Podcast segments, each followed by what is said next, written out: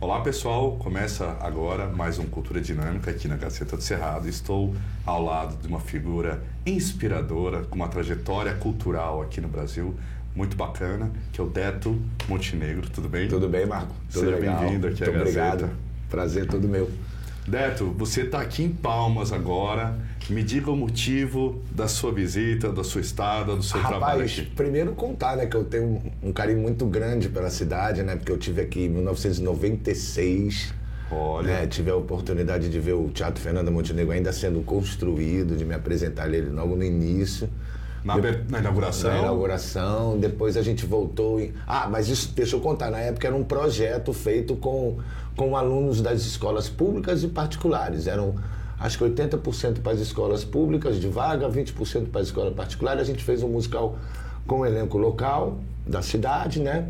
Depois, em 2000, a gente voltou também com outro musical, mas também com essa proposta. E agora, também em 2022, repetindo essa proposta, ou seja, um musical feito aqui com a rapaziada da cidade. Essa é a ideia. Entendi. Que, na verdade, a gente vincula um curso, mas dessa, dessa vez foi um curso mais intensivo, porque foram só quatro meses, então a gente fez um, um primeiro mês ali de treinamento, onde eu procurei passar um pouco da nossa estética, da nossa maneira de, de usar o palco, de, de lidar com o público e tal, e já saímos direto para a montagem, que vai estar ficando pronta agora no final de novembro, início de dezembro. Então a Essa previsão é, agora é agora. lançar É, também. Já é lançar aqui. Mas é uma oficina, foi aberta ao público, é de Foi. novo com estudantes ou é para qualquer Não, pessoa? dessa vez foi para qualquer pessoa. Ah, né? Não foi vinculado só para estudantes. Então E- a gente tem um perfil ali de gente com 17, mas gente com 30, com 40, com 50 também. Tá bem misturado o elenco. Entendi, mas é a peça João Sem Nome, é João isso? Sem Nome é o nome do musical. musical. É. Essa história, essa história do Nome é legal, cara, porque eu, você sabe, né, eu tenho a oficina dos menestréis em São Paulo há 30 anos, né, que eu O costumo que, que é a oficina dos meses? A oficina Explica pra gente. é um curso livre de teatro musical. Mais do que uma escola de teatro, ou uma escola de música ou de dança, eu costumo dizer que a oficina é um centro de condicionamento artístico. Onde você pode ir lá uma vez por semana trabalhar seu reflexo, sua percepção, sua intuição, capacidade de oratória, capacidade de lidar com eu, tudo isso através de jogos teatrais, corporais, musicais e voltado para a dinâmica de grupo. Ótimo. Né? Então o aluno tira um dia da semana, se desliga da internet, vai para o palco e colhe os benefícios que a arte tem, né? que são inúmeros. Né? Eu costumo dizer que todo mundo tem o seu lado artístico, né? Independente de ser, ser diretor de uma empresa, ou de você fazer pão na chapa numa padaria, é como esporte. Todo mundo pode ter uma atividade esportiva Sim. sem querer ser um atleta, E né? deve, né? Porque E é deve. pra Então, saúde, é. a oficina oferece esse tipo de condicionamento artístico, né? Já há 30 anos, lá em São Paulo, para todo tipo de público, todo perfil de público. Eu não sei se você sabe, a gente trabalha também com turma só de cadeirante, tem uma turma que são só meninos autistas. Esse é um Tem um- trabalho maravilhoso. tem uma turma que são só meninos eu- com de onde- síndrome de de onde que- Down. De onde que saiu essa ideia de trabalhar com essa turma? Porque Primeiro- normalmente eles são esquecidos né, pela sociedade, É. não tem muitas oportunidades. Saiu primeiro dessa minha paixão pela diversidade. Né? Eu queria que a oficina fosse frequentada por todo tipo de perfil, não só por aquele garoto que quer estudar teatro, que quer se profissionalizar. Mas eu queria oferecer uma atividade artística para aquela para aquele empresário, para aquele rapaz que trabalha em rádio, como é o teu caso, ou para o nosso câmera que está aqui atrás filmando a gente, poder ter um, um contato com o palco, com uma atividade artística. Em 2003 eu conheci uma menina cadeirante e muito carismática tal, chama Carol. Falei, Carol, pô, vamos montar uma turma de cadeira de roda. Para mim vai ser muito interessante adaptar o meu método para esse perfil e vai ser bom para eu dizer para o meu público, ó, a oficina é para todos. Independente de você estar andando a pé ou numa cadeira, você também pode fazer arte.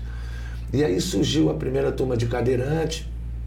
Depois eu, no ano seguinte, a turma estava super boa, super legal, a turma já tinha pegado. Aí eu abri a minha segunda turma de cadeirante. E sempre fazia uma apresentação no final? Sempre no final uma apresentação. Tinha minhas turmas regulares e tinha essa turma voltada para esse público cadeirante. Que aí foi super boa a estreia. A gente fez uma segunda turma no segundo ano. Aí foi engraçado que foi um, um grupo de cegos me procurou. É só bacana. E, pô, você não quer abrir um curso pra gente? Então, eu falei, vambora, tal. Pra mim vai ser uma super experiência poder fazer você bacana. visualizar o que eu quero, explicar, né? Fazer é. você. E aí foi muito bacana, mas eu só tinha oito cegos. E a minha turma de cadeirante já estava com 16, 20. E aí já estava perto da, da hora de fazer uma apresentação. Eu falei, pô, como é que eu vou fazer com oito cegos, né? Falta aquela dinâmica do grupo. Sim. Foi aí que eu pensei, pô, se o cego for a perna do cadeirante e o cadeirante for os olhos do cego, pô, eu junto as duas turmas, Ah, que ótimo. um segura na cadeira e eu vou...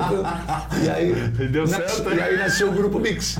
Aí daí eu pra frente nunca mais teve cadeirante, sempre foi mix. Cego misturado com cadeirante. Ótimo. Daí, logo em seguida, eu fui procurado por um grupo de meninos com síndrome de Down. Foi quando eu abri o projeto. Mas eu achava o nome muito Down, apesar de ser o sobrenome do médico que descobriu a síndrome, né? Mas eu não vou falar, pô, vamos ensaiar o grupo do Down. Eu achava muito Down. É, que down em inglês, pra quem não sabe, é, pra É, baixo. né, pra né? é. Aí uma amiga fala assim, por que você não chama de Up, que é o contrário de Down? Pois ótimo. Aí nasceu o projeto Up. Olha que, que a boa. gente já está no nosso décimo musical com ele já, já tem 10 anos a turma. Recente, aí logo em seguida nasceu o projeto Maturidade, que é um projeto social só para senhores acima de 60, 70, 80 anos. Eu tenho a senhora comigo de 88 anos no palco, olha que legal. Muito bom. Fazendo arte, pô. E recentemente, a coisa de uns seis anos, o projeto Alt, que é um musical só com autistas. Olha Entendeu? só. Então a, a oficina vive daí, entendeu? Então são turmas regulares, tem essas turmas de caráter social que eu estou te contando. Nós levamos cursos para cidades, para outras cidades, para as escolas, para clubes. E né? a dificuldade de trabalhar com as pessoas com necessidades especiais, né? Você teve que adaptar, teve que Cada um- pedir ajuda para alguém para poder Cada- entender assim, os caminhos, né? Sempre eu peço ajuda para eles. Até porque desde o começo, Marco, eu falei para eles: eu não, eu não tenho interesse em entrar no mundo de vocês, eu quero que vocês venham para o meu mundo. Entendeu? Eu sempre fui honesto, eu não entendo nada de cadeirante, eu nunca tive um amigo cadeirante, então eu preciso aprender com vocês. Vocês me ensinam como eu adapto esse exercício que eu faço com a turma regular, como eu faço com vocês.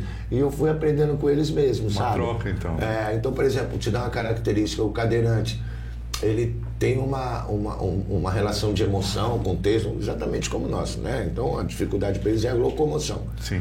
Então, você, às vezes, é, é você adaptar o tempo e espaço do palco. Né? O que você faz a tua turma sair em quatro tempos, com o cadeirante você faz em oito. Você tem que soltar, virar e sair. né? Então, você adapta... O alt, por exemplo, ele é muito regular, né? O alt ele é muito... O autista, ele, ele quer tudo certinho, né? Então, se você dá um texto, na semana seguinte o texto vem decoradinho. Se está escrito tchau, você não adianta falar até logo, porque não é a mesma coisa, você tem que falar Sim. tchau. Então, já o up, que são os não, eles não decoram nada. Improviso. Nada. Então, Improviso? eu marco tudo no improviso. Ah, Então eu crio algumas situações onde eu consigo extrair e levar ao público toda a ternura e a arte que eles têm, né? Com o jeitão deles. Né? Eu costumo dizer que é uma, uma sujeira artística muito agradável de você ver. Não é uma coisa uniforme, tudo certinho, mas é uma coisa. Eles têm uma, uma espontaneidade, uma ternura que às vezes uma turma regular não consegue ter. Então acabou a oficina nesses 30 anos, principalmente a partir de 2003, foi quando eu conheci essa menina cadeirante, que eu te contei a minha história com esses Aham. projetos sociais, começa em 2003. Dali para frente, pô, aí realmente a oficina foi o que eu sempre sonhei, né? Um, um, um lugar onde você encontra realmente a diversidade, todo tipo, todo tipo de ser humano você vê ali dentro. Então hoje eu tenho o pai fazendo aula com a filha, eu tenho um vó que faz aula com neta, a neta canta na, no musical da avó, e assim Muito a gente vai bacana. misturando todo mundo, né? E a gente estava falando do João Sem Nome, se você O me João Sem permite. Nome, é, é, o é. João Sem Nome foi feito a primeira vez com os cadeirantes. olha só. Entendeu? Porque geralmente é o contrário, né? Eu pego um musical que foi feito com a turma regular e adapto para o cadeirante. Pela primeira vez, esse musical foi feito primeiro pelos cadeirantes e depois adaptado para uma turma regular. A história desse musical é que ela é um musical. Ah, para quem não sabe, né? Eu sou irmão do Oswaldo Montenegro, não sei se Eu já nosso- ia chegar nesse É. assunto e eu queria perguntar, porque assim, aqui nos bastidores você falou que é filho de militar e os dois viraram artistas. Como é que foi durante a ditadura, né? Como Cara, é que foi esse processo? meu pai, ele não tinha uma alma de militar, não. Não. Não tinha, não. Segundo minha mãe me falou, cara, ele entrou nessa porque ele era pobre. sabe? Meu pai, era meu uma pai- das alternativas. Meu pai né? veio de família, sabe, pobre, ele, ele queria uma segurança de vida, o exército oferecia isso para ele. Tanto é que o Oswaldo é mais velho que eu, né? Mas quando o Oswaldo estourou na MPB, a primeira coisa que o Oswaldo fez foi tirar ele do exército, entendeu? Chamou ele para ser empresário, né? Falou, quanto o exército te banca, pai? Tanto, então eu te dou tanto, você lá... Então ele já foi para reserva assim que o Oswaldo... Porque ele não tinha. Por isso que eu acho que foi tranquilo para ele aturar dois artistas da vida. Então, o Oswaldo, por ser o seu irmão mais velho, foi ele que foi a sua inspiração para entrar no caminho das foi. artes? Eu costumo dizer que o Oswaldo não é só, não só é, é meu, é meu ídolo, né? Que eu, pô, lá em casa todo mundo é muito fã do trabalho do Oswaldo, mas também meu mestre, né? Porque o Oswaldo, cara, ele é de 56, eu sou de 62. Ah, eu, eu tenho uma janela é, um pouco, oito anos. 60, né? o Oswaldo tá com 66. Eu tava com 18 anos e a vida foi muito bacana comigo, porque eu queria fazer educação física e no dia eu fiquei doente e não pude nadar. Então eu fui reprovado por causa da prova de natação, que era justamente a prova mais fácil, foi a que eu perdi. Olha Aí a gente correndo em Brasília, porque meu pai tinha uma ligação forte que foi transferido para Brasília. Sim. Eu lembro da gente correndo e Oswaldo comentando comigo: ah, eu não quero mais fazer só show, eu quero fazer um show com uma estética diferente, com musical, com elenco grande, com cena, poesia, coreografia, coro sabe? Aquela bacana. coisa de 50 pessoas no palco e tal. Interessante. E eu, eu é. quero que você venha trabalhar comigo. Eu falei, mas eu vou trabalhar com quem? Ele falou, não, vem ser da minha equipe. Então eu, eu comecei mesmo, eu fiz tudo que o teatro que, que você tem que fazer no teatro, sabe? Comecei varrendo o palco, depois fui contra-regra, depois fui mexer com luz, depois fui fazer direção de palco, até fui atuar até o ponto de hoje estar dirigindo, mas passei por todas essas etapas por causa do Oswaldo. Aí, cara, eu tinha 18 anos, a gente se apresentando no Teatro Nacional de Brasília. O espetáculo era Veja Você Brasília. E eu lembro de eu indo do camarim em direção ao palco. Ouvindo aquele burburinho da plateia, eu pensei, ah, não desço daqui nunca mais. Eu tenho até uma história curiosa para te contar e para os nossos ouvintes. Na época, cara, eu tinha 18 anos, tinha duas amigas ali. Uma chamava Zélia Cristina e a outra Cássia Rejane. A Cássia Rejane veio a ser, depois mudou o nome para Cássia Heller Olha e a Zélia Cristina mudou o nome para Era Zélia. sua aluna? Não, era da minha turma, ah, do, do Veja Você Brasília, do meu elenco. Olha só. E a Zélia Cristina depois mudou o nome artístico para Zélia Dunca. Então, as duas Show novinhas, a gente estreou junto no palco. Figura. Depois elas seguiram carreira solo, né? E as duas pois é, se emplacaram, né? Bem é. bacana. Então, a gente está aqui comentando né, da sua carreira, suas histórias, que tem muitas histórias. Muitas histórias. tem algumas histórias do cinema também, depois eu te conto. Mas... Pois é, você também passou pelo cinema, né? Mas, mas eu, eu, queria que você comentasse antes o que, que a gente está vendo atrás aqui. Bom, esse é o musical João Sem Nome. Isso aí foi um musical, cara, é, é, antes da pandemia, 2019, a pandemia foi 2020. 2019, 18 para 19 eu estava procurando um, um, repertório novo para montar com, com as turmas da oficina dos menestréis, né? Porque são muitas peças, tal, queria uma... E achei esse musical de 1975, cara, do Oswaldo. Oswaldo Montenegro, que, que é meu irmão. Peguei o livrinho, eu lembro daquele livrinho, tinha uns diálogos, é um, é um, é um texto muito bonito que conta. Mas o que é um romance? O texto fala de dúvida. No caso, a dúvida do João de largar a cidade pequena para ir tentar a vida na cidade grande. Mas na sua poesia, na sua entrelinha, fala da dúvida também de você largar o seu porto seguro em busca da sua aventura. Você deixaria o nome a sua mulher ou em nome do grande romance ou o seu trabalho em nome da, né? Então, e segurança, é, então fala muito desse questionamento em cima da figura do João que quer tentar a vida na cidade grande. Ele vai passeando e conversa com algumas figuras ilustres da cidade. Então o Beato fala para ele de uma maneira mais religiosa, o boiadeiro fala da experiência que ele tem com a boiada, a prostituta fala do que ela viveu como prostituta nessa vida, o que, que ele vai encontrar lá, e assim vai a é. poesia do espetáculo. E eu tinha poesia, tinha letra das músicas, queria montar, mas eu não tinha a música gravada. Aí liguei pro meu irmão, falei, pô, Oswaldão, grava essa. Foi até legal que ele gravou no flat, cara. Ele botou o celular, aí ele ia cantando, ah, essa música é assim, essa música é assim, ele cantou. Aí eu peguei o celular, levei para o meu elenco, falei, ó, oh, galera, isso aqui é o que a gente tem de referência, agora vamos construir. Aí fomos Olha, construindo o João, a história do João sem nome. E foi uma peça escrita durante a ditadura. Ela teve algum problema com censura? Porque antes tinha não, esse, controle muito grande. Não, né? tanto é que, que é interessante, né? Que, pô, imagina, 1975, nós estamos em 2022, ela ela está muito atual. E ainda atual. É, tem muita gente que se identifica ali com aquelas dúvidas, sabe? Seja uma dúvida de um porto seguro, ou seja a dúvida de uma insegurança sua por largar esse boné. Então é, é um texto. Mudanças, né? É, mudanças da vida, né? É. Né? Então, cada um responde com, com uma poesia. Então, eu costumo dizer que o forte do espetáculo, a parte boa, são as músicas e a poesia. Mais do que a coisa assim do, do glamour, da iluminação. Não, é um espetáculo que você poderia, de repente, fazer numa pracinha, se você quisesse. Ótimo. Basta bacana. que você tenha um público que esteja ávido para ouvir poesias e, e canções bonitas, né?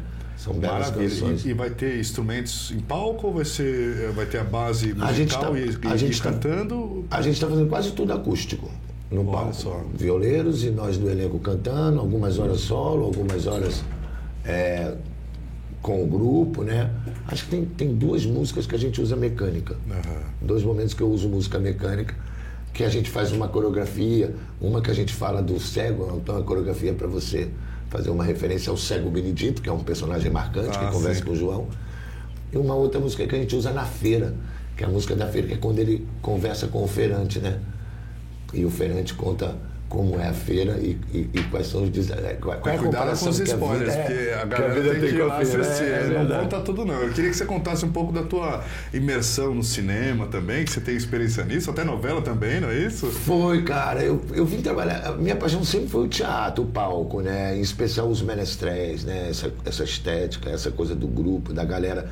Mas eu já não me lembro quando, cara, mas acho que 2003, 2004, 2005, por aí. Eu fui chamado.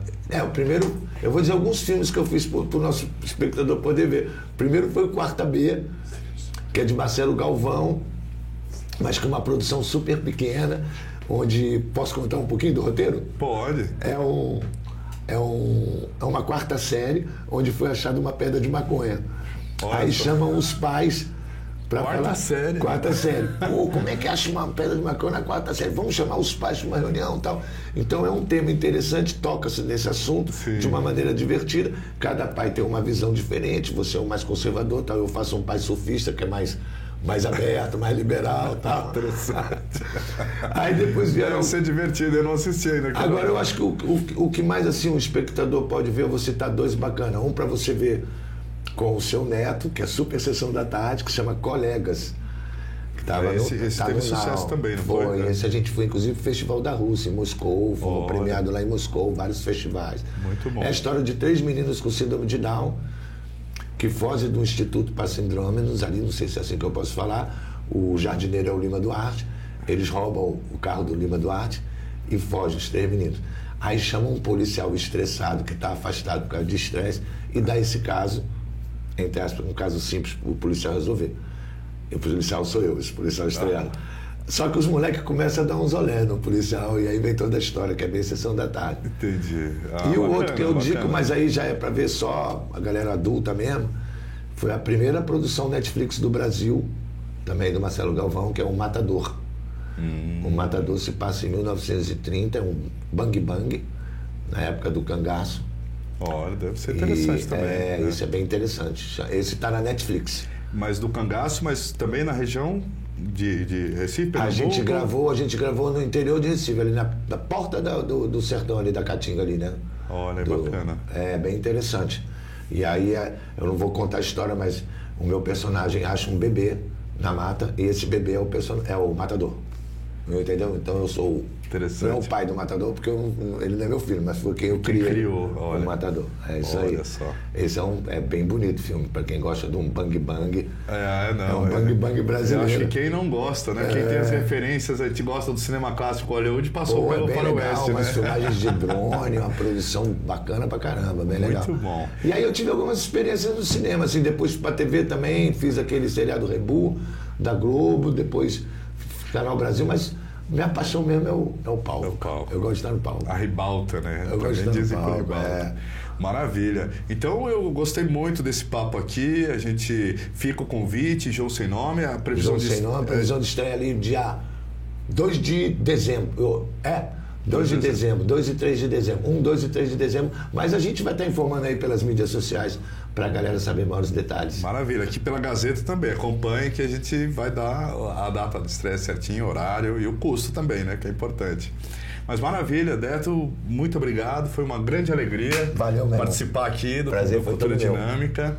E fique com essa e outras notícias sobre cultura, arte, entretenimento, turismo, política e tudo que envolve a sociedade aqui na Gazeta do Cerrado.